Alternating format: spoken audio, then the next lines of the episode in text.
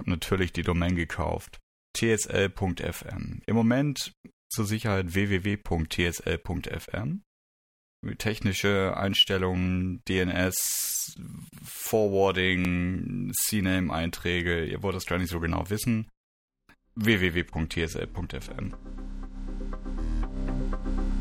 TSL, das ist der Podcast für Business Casper, Nerds und alle dazwischen. Nur echt mit Christoph und Florian. Oder mit Florian und mir, wenn sonst keiner da ist. Freut euch auf die dritte Folge. Rock'n'Roll. Hallo ihr Lieben, hier ist Florian. Ich bin heute leider alleine. Christoph, was soll ich sagen? Christoph hat Urlaub. Seine Frau hat ihm verboten, den Laptop mitzunehmen. Und irgendwie hat er daraus die Ausrede gedreht, dass es überhaupt gar nicht möglich ist, jetzt irgendwie einen Podcast aufzunehmen. Es sei vom Herzen gegönnt. Wahrscheinlich äh, hätte er wieder, hätte er das neulich ge gesagt, wie ein bekifftes Eichhörnchen geklungen. Naja. Noch kurzes Housekeeping. Mittlerweile gibt es auf www.tsl.fm eine schöne Seite, wo ihr sehen könnt, was die letzte Folge ist, wo ihr auch zu jeden, jeder Folge die Shownotes euch anschucken, anschucken, angucken könnt. Ähm, und zwar jeweils einfach mit der Folgennummer hinten dran. Zu dieser Folge, also der dritten Folge, www.tsl.fm slash 3. Und da findet ihr dann alle Links und Notizen zu den Sachen, die heute besprochen werden. Da ich heute alleine bin, dachte ich, ich nutze die Chance schamlos aus, um so ein bisschen auch auf die Differenzen zwischen Christoph und mir einzugehen. Und Christoph, so lieb ich ihn habe, ähm, Christoph ist ja gelernter Informatiker und, und, und ist Unternehmensberater. Und ähm, das heißt, eigentlich würde er wahrscheinlich auf Linux-Maschinen leben und in der Kommandozeile, wenn er dürfte. Und ähm, hat aber, soweit ich weiß, zurzeit nur einen Windows-Laptop am Start. Und ich bin seit vielen, vielen, vielen Jahren Machead und seit ein paar Jahren sehr, sehr glücklich damit, auch beruflich endlich äh, einen Mac nutzen zu können. So. Und ich dachte, aus der Perspektive, also des Mac-nutzenden Beraters, der viel unterwegs ist, erzähle ich euch mal, was für mich die unverzichtbaren Tools sind, ähm, die ich auf jeden Fall haben muss und kurzes Für oder Wider, je nachdem, was sich anbietet, warum das so ist äh, und was ich damit mache. Das ist natürlich kein Anspruch auf Vollständigkeit, das ist auch klar. Und ich habe jetzt auch so Standardgedöns wie irgendwie eine Backup-Software oder was zum Passwörter verwalten oder Sachen zum Musik hören rausgenommen, sondern bin einfach bei mir quasi einmal den, das Doc durchgegangen und geguckt, was sind die Sachen, die, die halbwegs speziell sind, die ich im Einsatz habe, auf die ich aber auf keinesfalls mehr verzichten möchte. Los geht's mit dem Thema Notizen machen, weil ich schreibe sehr viel mit, ähm, bereite Sachen vor, Texte, ladida. Und ich habe zwei Empfehlungen. Das eine ist zum Notizen tippen. Das ist eine App, die heißt Bear. Ähm, ist iOS only momentan noch, ähm, ist aber sowohl auf dem Desktop als auch auf Mobilgeräten verfügbar. Bear ist eine eigentlich super einfache Notizen-App. Was Bear aber auszeichnet, ist, dass Bear Markdown versteht. Und zwar Markdown auch direkt visualisiert. Und das zweite ist, dass man Bear einfach mit Text äh, die Notizen super einfach äh, sortieren kann. Wer Markdown noch nicht kennt, das ähm, hat äh, der liebe Herr Gruber sich ausgedacht. Und Markdown ist letzten Endes eine, ja, im Gegensatz zu einem Markup wie HTML eine ganz einfache Kennzeichnungsart, um im Fließtext mit normalen Tastaturzeichen äh, Formatierung vorzunehmen. Und zum Beispiel mit einem Sternchen, Leerzeichen markiere ich, dass ich äh, eine Bulletliste anfangen möchte. Oder mit zwei Sternchen vor und hinter einem Wort markiere ich das Wort fett. So. Und ich habe Markdown in den letzten Jahren einfach lieb gewonnen, weil es super leicht ist, super easy, ähm, weil man das in vielen verschiedenen anderen Sachen dann weiter verarbeiten kann. Und wahrscheinlich auch, weil es einfach ein bisschen nerdig ist. Ich finde es einfach cool. So, und äh, in Bear habe ich nur die Möglichkeit, äh, Markdown zu verwenden. Das heißt zum Beispiel auch äh, Gliederungsebenen äh, in den Überschriften einfach so mit Raute-Tasten zu setzen. Also eine Raute-Taste, Leerzeichen ist H1-Überschrift, zwei Rautezeichen, Leerzeichen, äh, H2 und Überschrift und so weiter. Und ähm, die Textbausteine werden dann aber auch entsprechend formatiert. Das heißt, ich habe direkt auch eine visuelle Rückmeldung davon, wie es dann aussieht. So. Und das ist einfach ein sehr, sehr einfach zugängliches Ding. Ähm, ich bin sehr schnell darin. Und wie gesagt, die Notizen zu sortieren ist so einfach wie Hashtag äh, und dann kann ich sagen, irgendwie Kundenname, Schrägstrich, Projekt. Und dann sortiert mir Bär eben diese Tags äh, hierarchisch in der linken Seite. Ich kann darauf zugreifen. Ist super gut. Man kann mittlerweile auch Bilder reinposten, allen möglichen Gedöns noch damit machen, in verschiedenste Varianten exportieren. Das brauche ich meistens nicht, es sei denn, jemand möchte irgendwelche Notizen von mir äh, geshared haben. Und äh, für Leute, die kein, kein Markdown-fähiges ähm, äh, Pro Programm bei sich haben, kann man RTF auch exportieren ähm, oder eben einfach ein PDF, um keine Sorgen zu haben. Ich würde tatsächlich eigentlich gerne Microsoft OneNote benutzen. Da komme ich gleich nochmal drauf zu sprechen, weil beruflich arbeite ich eigentlich in der Microsoft äh, Office 365 Umgebung. Aber OneNote ist einfach scheiße. Ähm, führt einfach gar keinen Weg drum, drum rum.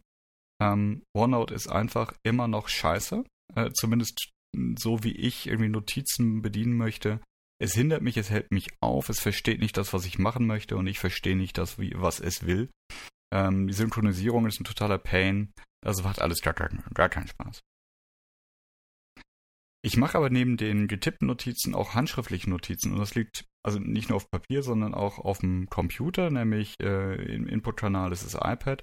Das liegt daran, dass in, in Interview-Gesprächssituationen ein flach auf dem Tisch liegendes iPad, wo auch klar sichtlich ist, da passiert gerade nichts anderes, als dass jemand mit einem Stift schreibt, ähm, wirklich akzeptiert ist. Das habe ich vor vielen Jahren angefangen, als ich keine Lust mehr hatte, stapelweise Papier mit mir rumzuschleppen. Ähm, und das hat eine ganz andere Dynamik auch im Gespräch äh, mit jemandem, als wenn man jetzt anfangen würde, einen Laptop aufzuklappen und zu tippen. Denn zum einen baut man ja tatsächlich eine physische Barriere auf zwischen sich und dem Gesprächspartner. Zum anderen sieht der auch nicht, was man da gerade macht. Das hat also immer auch so ein bisschen diesen Einklang von, macht der da eigentlich gerade seine E-Mails oder hört er mir wirklich zu? Ja? Und damit die alle an Ort und Stelle sind, äh, nutze ich ein Programm, das heißt Notability. Das ist super stabil. Ich habe sehr, sehr viele Programme ausprobiert. Mir geht es dabei nicht darum, dass Handschrift erkannt wird, auch wenn Notability das mittlerweile kann und auch erstaunlich gut kann und auch erstaunlich gut ähm, also bestehende Notizen indiziert und ich dann auf einmal suchen kann nach Begriffen, die ich handschriftlich geschrieben habe. Das ist auch cool. Tatsächlich ging es mir aber darum, dass mit, mit sehr großer Sicherheit einfach meine Notizen da sind, wo sie vorher waren. Ähm, das synchronisiert also auch mittlerweile über iCloud. Man kann Dropbox äh, Backup machen etc. Und es ist einfach so viel schöner, als Papier mit sich umzuschleppen. Denn ich habe, äh, wenn ich auf, auf Projekten bin, all meine Notizen, die ich zu diesem Projekt hier gemacht habe, immer mit dabei. Die auf dem Computer getippten habe ich in Bear, die handschriftlich getippten habe ich in Notability. Ich kann alle Notizen durchsuchen. Ich habe einen chronologischen Verlauf. Ähm, und als Beratertool überhaupt nicht zu unterschätzen fürs Thema Charts malen. Ich habe immer noch Kollegen, die malen ihre PowerPoint-Charts auf Papier, wenn sie Sachen designen, entwerfen, die dann später in die Grafik gehen. Und ähm, muss Christoph dann demnächst fragen, wie er das macht. Ähm, ich mache das nur noch auf dem iPad. Ich habe also unsere Chartvorlage einfach äh, als PDF, als Hintergrund in Notability und dann geht's los. Und das ist natürlich viel, viel einfacher, wenn ich Sachen umgestalte. Ich markiere die einfach mit dem Lasso, ich hänge sie um. Ich mache es dann farbig, ich kopiere Sachen aufs nächste Chart. Bin damit viel, viel schneller in der Produktion und in der Vorbereitung der Produktion von Charts als irgendjemand, der dann noch mit einem Stift und mit Tippex äh, im Büro sitzt. So, dann kommen wir zum ja, Elephant in the Room, Microsoft Office. Um das komme ich auch nicht herum. Und tatsächlich ist es so, dass ich nur für Microsoft Office ähm, Windows auf meinem Rechner habe, in der Virtual Machine von Parallels. Denn ich brauche Plugins für Outlook, für PowerPoint insbesondere und für Excel. Kommen wir auch gleich zu. Das funktioniert normalerweise ganz gut. Ähm, Parallels ist natürlich äh, einfach dadurch, dass es eine Virtualisierung auf dem, Betrie auf, auf dem Betriebssystem ist, nicht so performant, als würde das nativ jetzt auf dem Rechner laufen, aber es läuft gut genug. Und schön ist tatsächlich, was mit Office ähm, mitkommt. ist äh, SharePoint beziehungsweise äh, OneDrive. Ähm, das finde ich mittlerweile, also im Unternehmenskontext, äh, deutlich, deutlich angenehmer als Dropbox. Da war, die, war ich schnell bekehrt tatsächlich. Ähm, vor allem die Integration von SharePoint und OneDrive. Es ist so, dass wenn wir zum Beispiel intern für ein Thema ähm, in, in der Firma arbeiten, wir machen dafür einfach eine SharePoint-Seite auf. Automatisch generieren wir damit ein Verzeichnis in OneDrive, auf das alle zugreifen können, die auch für die SharePoint-Seite angemeldet sind. Das ist einfach super convenient. Ähm, man kann Sachen teilen, die automatisch dann Zugriffsrechte der Firma vorgegeben haben und so weiter und so fort. Das ist wirklich gut. So, dann gehen wir die Office-Tools doch mal kurz durch, zu denen ich irgendwelche Plugins am Start habe. Fangen wir mit Outlook an. Das erste ist GoToMeeting. Einfach um direkt zu einem Kalendereintrag eine Online-Telco äh, mit anzurichten, auch mit einer Einwahlnummer. Und tatsächlich wir haben und ich habe schon viel experimentiert mit Google Hangouts, mit irgendwelchen anderen Online-Tools. Tatsächlich, ich brauche immer als kleinsten gemeinsamen Nenner eine telefonische Einwahllinie. Und das ist auch das, was unter widrigsten Unterwegsbedingungen immer am verlässlichsten funktioniert. Ja, also irgendwelche rein webbasierten Services fallen einfach raus, weil Coverage und Empfang nie verlässlich so gut sind, dass das funktioniert. Und gerade bei den Online-Geschichten, äh, bei den Videogeschichten ist auch oft erlebt, dass einfach die äh, zu viel Last auf den Prozessor packen, den Leuten die Computer das dann nicht mitmachen etc. Dann habe ich ein zweites Plugin, G-Sync It heißt das. Das macht nichts anderes, als meinen Google-Kalender mit meinem Outlook-Kalender zu synchronisieren, sodass egal in welcher Lebenslage ich auf meinen Kalender gucke, ich immer weiß, äh, wann ich Zeit habe und wann nicht. Das ist im echten Leben gar nicht mal so unwichtig. Dann kommen wir zu PowerPoint. Ähm, auch bei PowerPoint habe ich zwei Plugins am Start. Das eine ist der, der komplette Beraterklassiker, das nennt sich ThinkCell. ThinkCell übernimmt das Erstellen von äh, Diagrammen von einem reinen Balkendiagramm über irgendwelche runden Dinger bis hin zu Macro-Charts, äh, Wasserfall-Charts und auch Gantt-Charts, also äh, Projektplänen, ähm, wo links nach rechts zeitliche Komponente läuft und oben nach unten irgendwie Tasks oder Streams oder sonst was laufen. Ich weiß noch, wie das war, mal eine kurze Zeit vor vielen Jahren ohne ThinkCell zu arbeiten. Und ich möchte das nie wieder missen. Und es ist auch in äh, fast allen Beratungen und, und Läden, die, wo viele Charts gebaut haben, kompletter Standard mittlerweile. Deutsches Unternehmen und äh, übrigens. Wirklich ein cooler Laden. Das zweite Plugin, das ich habe, das gab es kostenlos mit der Xing Premium-Mitgliedschaft umsonst. Das ist jetzt hier keine Werbung, aber deswegen habe ich es am Start. Nennt sich Efficient Elements. Und das ist tatsächlich gar nicht mal so schlecht. Ich habe das jetzt seit, weiß ich nicht, auch, auch zwei oder drei Jahren installiert und das hat einfach so ein paar Kniffe drin, die so nur mit viel Aufwand oder eben mit eigenen äh, Skripten äh, erzielbar sind. Zum Beispiel Eigenschaften von Elementen übernehmen, zum Beispiel eine Box aufziehen und zu sagen, teile das jetzt bitte in, in drei horizontale, drei vertikale Elemente und so weiter und so fort. Genau, also wer Xing Premium Mitglied ist, ich glaube, das gibt es auch immer noch ähm, und ich verlinke es dann in den Show Notes, der kann sich Efficient Elements auf jeden Fall mit anschauen. ThinkCell ist, wenn man es privat kaufen würde, vergleichsweise teuer, aber äh, für, eine, für eine Firmeninvestition ein No-Brainer, wie der geneigte Business Casper sagen würde.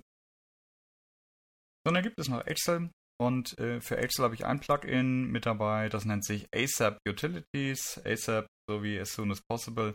Und das ist einfach eine Zusammenstellung von sehr, sehr, sehr nützlichen Skripten. Christoph baut sich die wahrscheinlich immer direkt selber, wenn er sowas braucht. Ich bin in Visual Basic nicht firm, das heißt, für mich ist das eine Riesenerleichterung. Und das sind viele Sachen, die auch von Hand gingen, aber es ist ein tatsächliches Zeitspartool. Zum Beispiel, wenn man Daten pivotierbar machen möchte, das heißt also in der Bereinigung von, von Tabellenblättern, im Sortieren, im Ausmisten. Äh, wirklich unglaublich breiter Baukasten und ähm, kostet, ich glaube, paar 40 Euro einmalig. Das ist wirklich sehr, sehr, sehr gut angelegtes Geld für alle, die öfters mal in Excel und Jockey spielen. Meine To-Dos Die verwalte ich in OmniFocus. Das ist auch eine Mac-Only-Software, aber in der äh, gesamten Breite verfügbar, vom iPhone übers iPad bis hin zum Mac selber. Synchronisiert dazwischen, super stabil, kann eine ganze Menge. Ähm, ich glaube, ich will gerade nicht an der Stelle hier groß auf Vor- und Nachteile eingehen, weil allein mit diesem Thema, welche To-Do-App ist jetzt die richtige zur Aufgabenverwaltung, habe ich mich in meinem Leben schon viel zu viel auseinandergesetzt. Und das ist letzten Endes eine sehr, sehr persönliche Wahl, wenn man sich dann selber das aussuchen kann und nicht zusammen mit, äh, mit Kollegen ähm, auf eine Lösung sowieso schon verhaftet ist. OmniFocus habe ich nur für mich selber, um mich selber zu strukturieren. Und es wirkt Wunder. Ich kann ohne äh, zwar noch leben, möchte es aber nicht. Als nächstes ein Tool, um Sachen schnell wegzuhaben, die irgendwie aufpoppen als Links und oh, das sollte ich vielleicht mal lesen. Pocket nennt sich das hat äh, einen kleinen Button im Browser. Ähm, ich klicke drauf. Äh, der Link zu der Seite, die ich gerade aufhabe, wird im Pocket gespeichert. Ich mache die Seite zu. Habe wieder einen kleinen Kopf. Das ist insbesondere dann gut, wenn man Sachen geschickt bekommt oder halt irgendwo auf einen Querverweis stößt und sagt, oh, das wäre wirklich jetzt interessant oder vielleicht nicht jetzt interessant, aber es wäre doch nice to have und das würde ich gerne lesen, aber jetzt nicht. Und so kann man die Sachen einfach äh, quasi in, ins Off schieben auf dem Parkplatz und sich später angucken. Es gibt Leute, die arbeiten dann aus diesen Read-It-Later-Services wie Pocket äh, die Liste sklavisch ab und können nicht schlafen, wenn diese Liste äh, am Ende des Tages noch einen offenen Punkt enthält. Ich für meinen Teil, hier muss man nachschauen, ich glaube, ich habe in Pocket weit über 1000 Elemente liegen seit vielen Jahren. Wieder immer mal wieder, wenn ich Lust und Muße habe, äh, in, in Urlaubstagen mal für ein, zwei Stündchen durch oder auch für drei dass irgendwann meine Frau mich komisch anguckt und sagt, was machst du da eigentlich? Und ähm, habe letztes Jahr meinen Frieden mit mir selber vereinbart und gesagt, also ich nehme das einfach als einen Inspirationsquell, als, als einen Inspirationsspeicher, verpflichte mich selber nicht dazu, all das zu lesen, was ich vor vielen Jahren mal für potenziell lesenswert gehalten habe. Aber zum Stöbern ist es ganz interessant und man kann in den Pocket auch sortieren, welche Videos habe ich mal notiert, äh, markiert äh, etc. Ja, das ist das. Mein nächster Tipp ist insbesondere dann wichtig, wenn man mit dem Mac tethered, das heißt seinen äh, Mobilfunktarif nutzt, um Online-Internet zu haben. Ein kleines Plugin, das nennt sich Trip Mode. Und Trip Mode setzt sich quasi äh, in die Verbindung rein, erkennt, wie der Mac gerade mit dem Internet verbunden ist und dann kann man einstellen, zum Beispiel eben, dass wenn man ähm, mit seinem Handy als persönlichem Hotspot verbunden ist, dass dann der Online-Backup-Service nicht läuft oder andere Dienste, die, äh, ohne dass man das möchte, Daten transferieren, nicht anspringen, sondern eben dann nur die ähm, einzelnen ähm, Tools auf dem Rechner äh, online Zugang haben, für die man das gerade möchte. Das spart einfach Datenvolumen.